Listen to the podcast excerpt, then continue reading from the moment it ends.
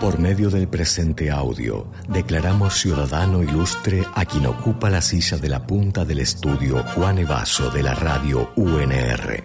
Fírmese y archívese.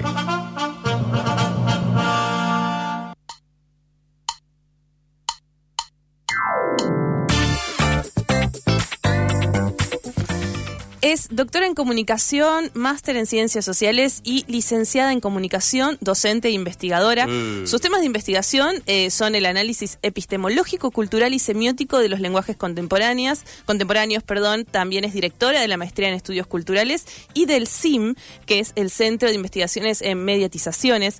Sandra Valdetaro recibe en segundo año a estudiantes de comunicación y les vuela el coco en epistemología de la comunicación, abriendo la ventana a los procesos comunicativos como forma de conocimiento. Hoy le agradecemos por ese impulso de amor a la comunicación y la honramos como ciudadana ilustre de la República de Falso Vivo. Ya está aquí en estudios con nosotros, así que la saludamos. Sandra, ¿cómo estás? ¿Cómo estás, Hola. Sandra? Hola, hola. Un poco impresionada con el título honorífico. pero- Porque, viste, vos tenés muchos títulos, pero para nosotros tenés el título de eh, la primer volada de coco. Claro. Que, que re- la primera volada de coco que recibimos, donde nos quedamos Es- así, y en aparte, shock. Imagino, Sandra, porque van cambiando las generaciones y, y siempre tenés ese rol. O sea, Eh, bueno, hasta el año pasado lo tuve. Claro. Este año ya es como que dejé la cátedra de grado y estoy dedicada al doctorado, Claro. al centro de investigaciones, a las maestrías y a publicaciones. O sea que el grado sí, estuve 39 años hasta el año pasado. Y sí, la verdad que es una experiencia muy potente porque vas viendo justamente lo que vos decías, el cambio generacional, como eh, a mí me interesa básicamente la cuestión de los lenguajes de la época y con lenguajes eh, estoy hablando de todo tipo de semiotización, digamos, de todo tipo de materialidad significante. Entonces, bueno, eh, cuando estás con, con un público, digamos, por decirlo así, ¿no? Eh, de gente joven que está trayendo, digamos, la, los- las últimas alfabetizaciones, Claro, por decirlo de algún totalmente. modo, es muy estimulante, es muy estimulante porque además te, digamos, te pone en un lugar como de, de- de interrogarte tus- tus propios tus propios paradigmas, ¿no? De, de co- de- de adquisición de conocimiento. O sea que sí, es la verdad que fue una experiencia muy fuerte, muy inquietante, muy interesante que atravesó toda mi vida Claro. prácticamente. Y ahora sigo lo mismo, pero en la parte de los posgrados. Volando, eh, un poquito- rompiendo los cocos poco- ahí. Sí, y ya es un poco, eh, es gente un poquito más, más, más grande, Claro. pero igual, eh, igual se advierte esto que estábamos diciendo en los posgrados. Sandra, sí. qué, qué interesante. O sea, te pasó, dijiste 39 años, Ah, es sí. mucho tiempo. Es mucho tiempo. Y quiero volver a la pequeña Sandra. ¿A quién es le, ¿Te acordás del momento en que a vos se te rompió así un poco el coco? Pues decís, uy, me gusta esto, quiero ir por acá. ¿Qué es esto del sentido? ¿Qué es esto de la creación? No sé, cu- ¿cuál fue Bueno, tu primera pregunta? sí. ¿Cómo entró eso? Mira, este. A mí siempre. Bueno, hay algo más primitivo que tiene que ver con el gusto por la lectura, ¿no? Eso me pasó desde muy chica. La, eh, o sea, como siempre me gustó mucho leer y todo lo que está asociado a leer, escribir, investigar, eh, mucho el cine también, bueno. Y después en la universidad, ahí fue medio raro porque cuando yo ingresé, que era el año 78, plena dictadura, eh, la carrera de comunicación estaba, no, digamos, estaba cerrada antropología. Y, mm, y una compañera de, la, pe- de una pensión, que yo al principio estaba en una pensión, me dice, anda comunicación, que es igual. ¿Vieron? Entonces entré... Esos consejos raros que le Rarísimo. dicen, Esos conse- Me ¿viste? sirve, Y listo. estuvo bueno, va, digamos, es una carrera que yo fui haciendo y me empezó a interesar mucho más desde el punto de vista académico, digamos. Y después sí, lo que a mí me abrió la cabeza, así como decías vos, es este la maestría en ciencias sociales de Flaxo.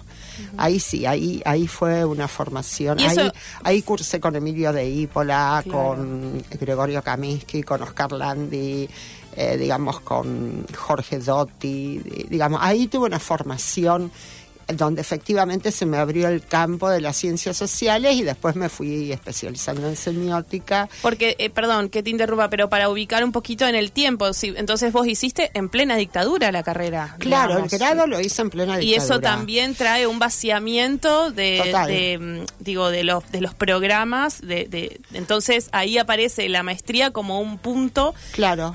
Ya de es formación. democracia, ¿no? Sí, ya en democracia. Claro, tal con cual. otro volumen y otra, otro peso. Absolutamente, impresionante fue el cambio. La carrera, el, el plan de la dictadura era un plan totalmente lavado, por decirlo de algún Sí. modo, que no tenía un espesor crítico, intelectual, crítico, fuerte, una, una cosa rara era.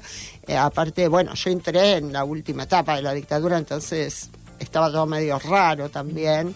Ahí disfruté mucho la universidad porque, bueno, por, por, la, por la época militante, eh, digamos, de, todo lo que tiene que ver con, con la vida estudiantil, porque ya eran esos años, digamos, de, que eran muy duros, pero que ya estaba como plantada la, la transición.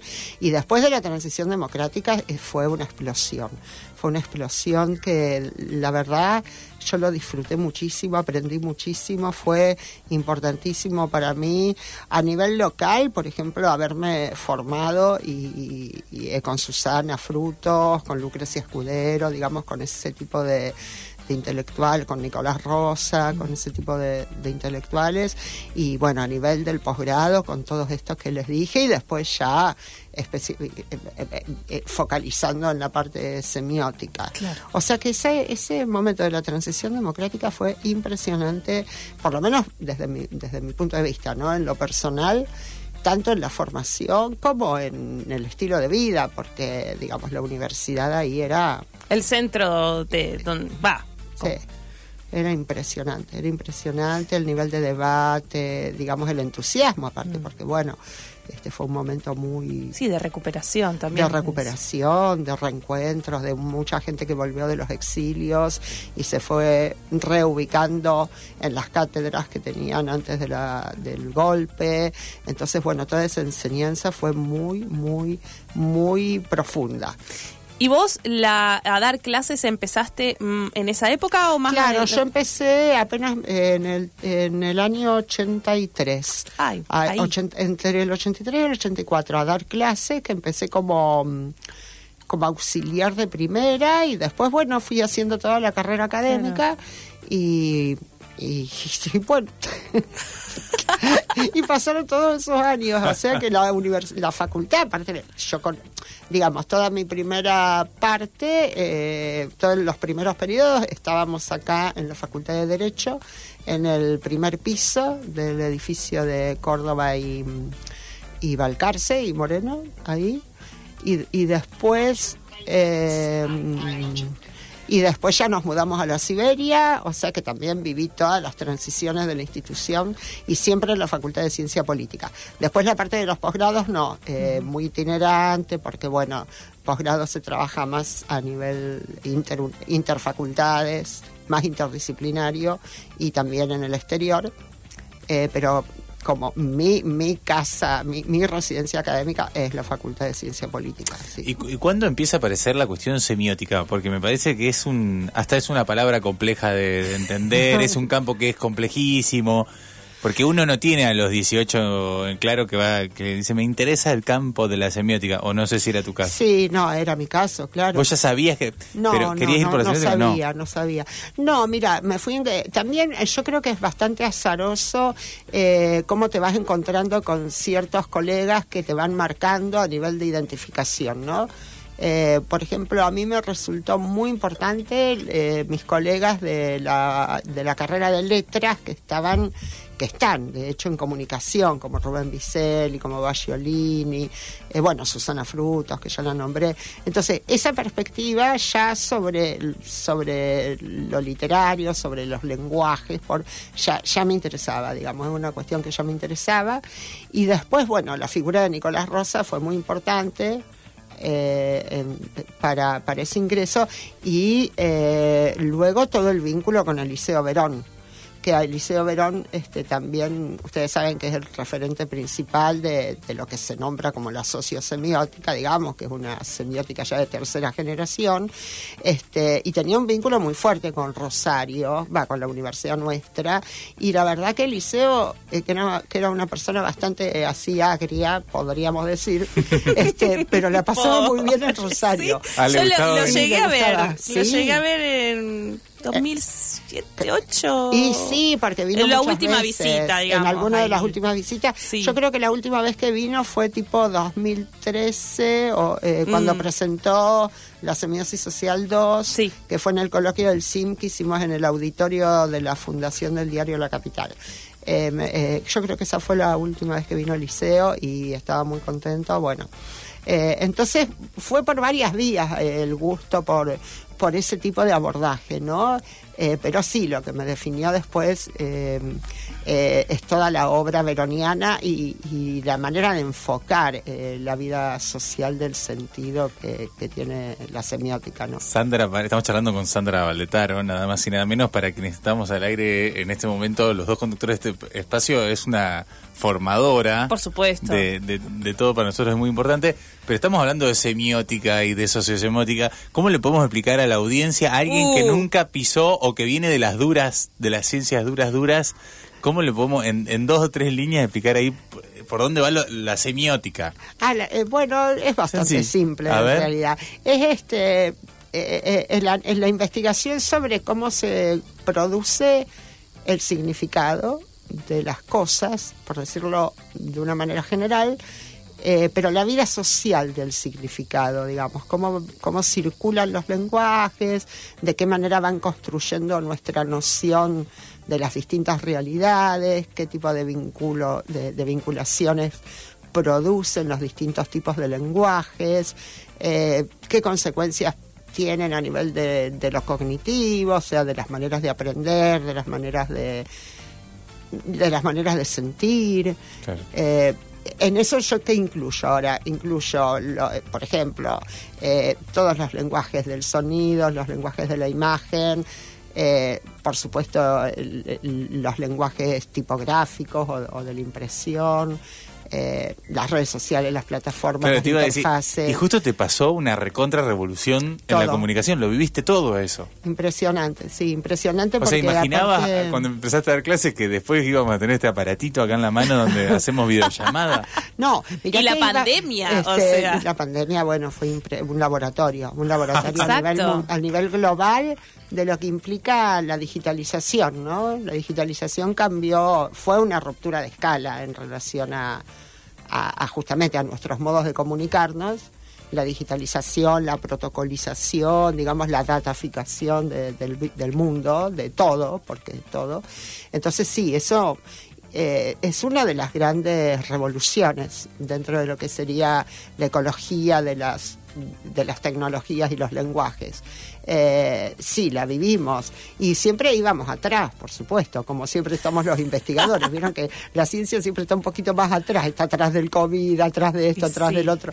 Entonces, pero bueno, eh, siempre tratamos de estar como muy actualizados con, con cómo va cambiando la esfera, digamos, de construcción del sentido con estos nuevos lenguajes, que es un cambio fenomenal, fenomenal, impresionante, de dimensiones que yo creo que todavía no, no, no advertimos, porque por ejemplo ahora está la última generación de la inteligencia artificial, que es la inteligencia artificial generativa, donde ya eso te pone como filosóficamente hablando como en un umbral ontológico ya, ¿no? Digamos, ya estamos en una especie de hibridez humano-maquinística que, que bueno, que es probable que derive en otro tipo de en una desantropomorfización, digamos, ¿no? Como Sí. que lo humano que a lo mejor no está mal, ¿no? Que lo humano se vaya retirando eh, un poquito.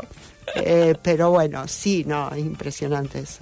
Sandra, pensaba recién cuando mm, comentabas eh, este momento de, de emoción que fue para vos y de bueno y de descubrimiento, descubrimiento el, eh, el flaxo, ¿no? Todo esa todo ese momento de estudio. Eh, y creo que nos pasaba con Alicia Cuarone cuando también vino eh, eh, a- acá que nos contaba también lo que significaba en ese momento viajar a estudiar, ¿no? Ir y venir, eh, sumarlo a la vida cotidiana, a esto de dar clases, a todo el esfuerzo que uno estaba también haciendo, motorizado por el entusiasmo siempre, ¿no? Pero con un momento distinto también de la comunicación entre ciudades, ¿no? ¿Cómo fue también para vos, eh, dentro de ese momento de tu vida, eh, decir, bueno, le voy a dar todo a esto de estudiar, de investigar, eh, con, con todo este esfuerzo que puede implicar también, ¿no? Y en mi caso particular, yo no tenía ninguna duda de lo que era mi carrera. Digamos, no, no, nunca, nunca me planteé ningún tipo de, ¿cómo les puedo decir? Ningún tipo de restricción, porque no, para nada. Fue de entrega total, digamos. Sí, de dedicación total, pero integrado a mi vida, a mi vida personal, a la crianza de mis hijos, a mis distintas parejas, qué sé yo, a todo, o sea, estaba todo junto, era un bloque, un bloque, y entonces en ese bloque eh, se actuaba. Yo, yo nunca dejé de hacer eh, mis cosas por, nunca seguramente un montón de veces tuve que dejar de hacer cosas por este, la crianza o por lo que fuere, pero no lo sentía como... No, no, no, no. Y después los viajes sí, eh, fue todo un descubrimiento también eso, porque ya el hecho de ir a Buenos Aires a cursar o después de ir al exterior, yo estuve varias veces en Canadá, por ejemplo, haciendo investigación o en, o en Europa o en Estados Unidos, entonces, digamos, eso abrió, abrió una... Además que te lleve tu propio trabajo, ¿no? Qué, qué hermoso eso, como ir a trabajar también, digo, más allá de que es lindo viajar y todo eso. No, claro, sí. Para mí eso de poder viajar para trabajar y conversar con otra gente que está haciendo lo mismo que vos en Canadá. Llegar en acción, además. Es como una experiencia muy distinta, poder vivir Canadá en acción, poder vivir Estados Unidos en acción. Y poder llevar algo de esa perspectiva latinoamericana también, de lo que implican estos estas investigaciones desde acá. Sí, fue muy fue muy potente todo eso y además que, que en realidad eh, ahí el viaje se transforma en claro, como vos decís, en una, en, en una instancia profesional y queda bastante de lado la cuestión más turística, si se quiere. O sea, uno está compartiendo el estilo de vida con colegas de, de, otros, de otras instituciones universitarias y, y bueno, sí, ahí te das cuenta las diferencias por ahí entre distintos mundos universitarios a nivel internacional, ¿no? Que, bueno, que tampoco nosotros estamos tan mal, al contrario, ¿no? Pero, eh, pero bueno, vas teniendo, yo creo que la, la, ciencia, el conocimiento, está bien esto que decís de lo latinoamericano, que evidentemente hay un punto de vista, pero el conocimiento desde mi punto de vista eh, tiene que ser absolutamente internacionalista. Eh, y, y donde uno dialoga justamente con con las grandes tendencias globales y, y cómo y cómo nuestro en sede en sede nuestra te vas ubicando digamos y, se va ubicando y se puede interpelar desde ahí. Entonces es muy rico eh, sí eh, son experiencias muy muy interesantes. Qué, copado eso en diferente en relación a diferentes países y en, en relación a diferentes disciplinas Sandra porque vos que estás en en la abstracción más loca más loca del universo. Le vas, le vas a un tipo que está estudiando la cuadratura del círculo. Está bien una abstracción, pero es algo exacto y vos estás casi en, la, en el mar de la relatividad. O sea, me parece muy interesante sentarte a charlar con un físico. Bueno, hay, hay interdisciplina también con las ciencias duras porque vieron que la comunicación, bueno, ustedes también son de la carrera de comunicación. Y bueno, toda la, eh, digamos, vieron que hay una articulación muy fuerte con las teorías, la teoría matemática o la full de la información y todo lo que es la cibernética, la teoría de los sistemas complejos y demás. Entonces ahí eh, tenés que sí o sí dialogar con los físicos, por lo menos, este, para poder entender por lo menos cuál es la segunda ley de la termodinámica, para entender el fenómeno de la entropía, que es el fenómeno típico de la de la comunicación. ¿no? Y después viste toda, ¿se acuerdan de la escuela sistémica, de la escuela de Palo Alto, por ejemplo, de Bateson, Bill, Wistel, Vaslavik, digamos, todo ese tipo de autores que en su teoría de la comunicación humana aplican directamente este, todo el campo de la física y de la matemática. Así que, digamos, necesariamente tiene que haber interdisciplina. O sea, la comunicación es interdisciplinaria este, en su propio origen. Así que sí, siempre estás en diálogo con este, con, con, sí, con los saberes más diversos. Bárbaro. Porque además la comunicación es así, es muy, Claro. es muy así, entonces... Tú lo has este, dicho, interdisciplina. O sea, eh, no, no- absoluta. no- no se puede escapar de eso. Absolutamente. Yo quiero saber si Sandra, en su tiempo libre, si es que existe algo como eso, eh, lee un libro de, de estudio, o si lee literatura, o si, o qué le gusta hacer en su tiempo libre, o si se hace, sale a correr. ¿Qué hace Sandra Valdetaro? y si existe, existe el tiempo libre de Sandra Valdetaro. Eh, mira, cuando tengo mucho tiempo todo libre... el bloque, va todo el Sí, bloque, me va a decir tengo, ahora. Cuando tengo tiempo libre me angustio, así que mejor hago algo. Este, no, eh, a mí me gusta mucho la literatura, el cine, eh, sí, hacer actividad física también. Este, así que ¿Qué eh, actividad física haces, Sandra? yo voy al gimnasio y voy a nadar. Bárbaro. Son esas dos cosas. Hago gimnasio un poco. y- No, porque toda esa investigación hay que sostenerla con el cuerpito. Sí. Claro. ¿No? Con A esas horas de sen- Buena postura, sentada. sí, claro. Sí, a mí me, sí, a mí me funciona eh, eh, así porque ponele, qué sé yo, estás seis, siete horas eh, trabajando y, y no. Y tenés que, a mí el agua me, sí, sí, el, el nadar, por ejemplo, me resulta muy bien y ir al gimnasio. Y después, no, mucho cine, mucha literatura, muchas revistas, mucho, muchas publicaciones. eh, y salidas, no, no, no, hay hay una vida bastante normal. Bien. este. Bien, bien, bien. Y pero no todo es alegría no, en esta no, entrevista, no todo, sí. porque ahora te viene una responsabilidad social. Sí, Igual uno puede tomar la responsabilidad de una forma alegre Sí, también. puede ser, pero acá esto es el pueblo, el pueblo demandándote, Sandra, como ahora sos ciudadana ilustre, el pueblo, la voz del pueblo te viene a gritar y a preguntar cosas. Buenas tardes, Sandra. Llegó el pueblo. Aquí llegó el pueblo de la nación de Falso Vivo. Silencio, pueblo. Gracias. ¿Cómo lo, tiene las masas dominadas la voz? Ay, que, que me, me produce un poco de, de Miedo. pavor, de Sí, pavor miedo. el pueblo, así, El pueblo está muy organizado. está muy organizado. Estamos organizados y te necesitamos. Porque tenemos dos problemas para que solucione él o la doctora en comunicación que esté disponible en la sala. O sea, Sandra. Sandra. Sí, claro. Pero te vamos a dejar elegir uno, Sandra. A ver, Primer problema es el problema de comunicación vial, es decir, de tránsito y movilidad en la ciudad de Rosario. Porque eso también es comunicación. O podés elegir el segundo, el innegable problema de comunicación existente prácticamente desde su fundación en la Organización de las Naciones Unidas, a.k.a. ONU. Pueblo, un poco de calor para Sandra.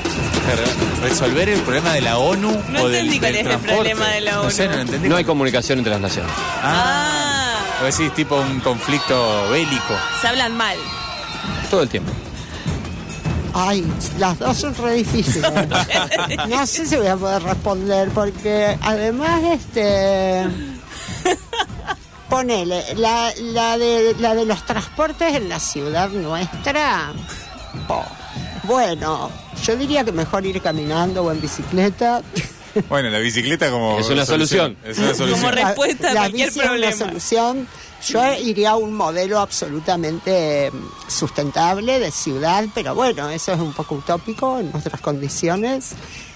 Sacaría los autos del microcentro, eh, pondría una línea de colectivos muy, va, digamos, de transporte público muy eficiente que llegue a todo el macrocentro y de ahí De ahí distribuye. pero, pero todo lo que estoy diciendo es prácticamente irrealizable porque hay que ver las condiciones de eh, objetivas en que en que se pueden hacer los planes. O sea, por ahora, Es verdad, es por verdad. ahora yo, yo como Te las voy a deber como, esas condiciones. como doctora, ponele, te podría decir que primero habría que tener presupuesto, habría que tener o sea, hay que arreglar muchas cosas de la ciudad, del país, como para pensar un sistema eficiente de comunicación urbana, ¿no?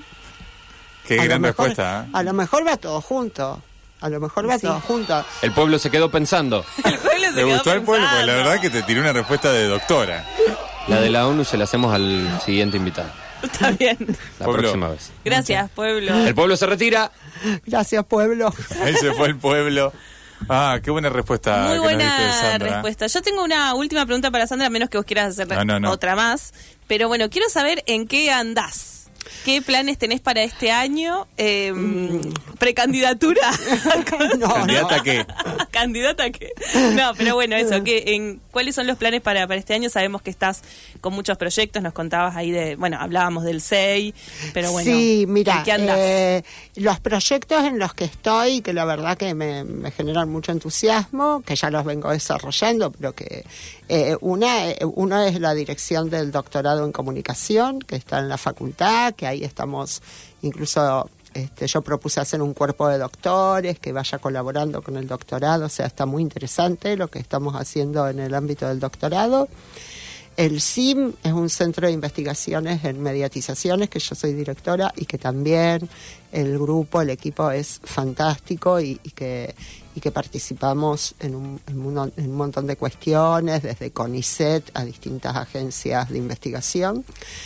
Después me entusiasma muchísimo la colección de ensayos que dirijo en la UNR Editora, que es sobre comunicación, lenguaje, escultura, que no sé si se acuerdan de las dos grandes publicaciones emblemáticas del campo de la comunicación, que era la revista Lenguajes ¿Y la revista Comunicación y Cultura. La trama es más, es Es más, más- reciente. es más joven. Estas son, digamos, como fundacionales y ahí había como una pelea Total. epistemológica. Qué lindo cuando se picaba por escrito. Claro, se picaba, se picaba porque la revista Lenguaje era más semiótica psicoanalítica y la comunicación y cultura era como más filosófico político populista, pónganle, en una estaba el Toto Smukler, que no sé si se acuerdan, en la otra, bueno, estaban los Oscars, Traversa, Steinberg, estaba Verón, estaba, bueno, psicoanalistas y demás. Y yo lo que quise hacer con la colección que dirijo es justamente partir esa grieta. Entonces a la colección le puse comunicación, lenguaje, escultura. Como para decir, ahí había cuestiones este, que se discutían en esas dos tradiciones que siguen vigentes y que hay que debatirlas en articulación. Entonces esa colección me encanta, la curaduría de lo que sería la colección me encanta. Y después, bueno, dirijo la maestría en estudios culturales, que está radicada en el SEI y la especialización en gestión cultural, o sea que es, eh, es bastante trabajo. eh, Es un montón de trabajo. sí, es mucho. Pero, pero bueno, son cosas que la verdad que eh, me, me sostienen, va, me gustan mucho hacerlas, ¿no? Sandra, te agradecemos muchísimo por haber venido, eh, por ese primer impulso de amor que fue muy importante para nosotros. Sí. Y bueno, felicitaciones por tu título de, del Ciudadano Ilustre. Bueno, gracias. Espero haberle servido al pueblo en algún sentido. por supuesto. sentido. Tu aporte es enorme. para el pueblo. Bueno, un gusto estar con Sandra. ustedes. un gusto. Muchas gracias. Muchas Nosotros gracias. seguimos hasta las seis.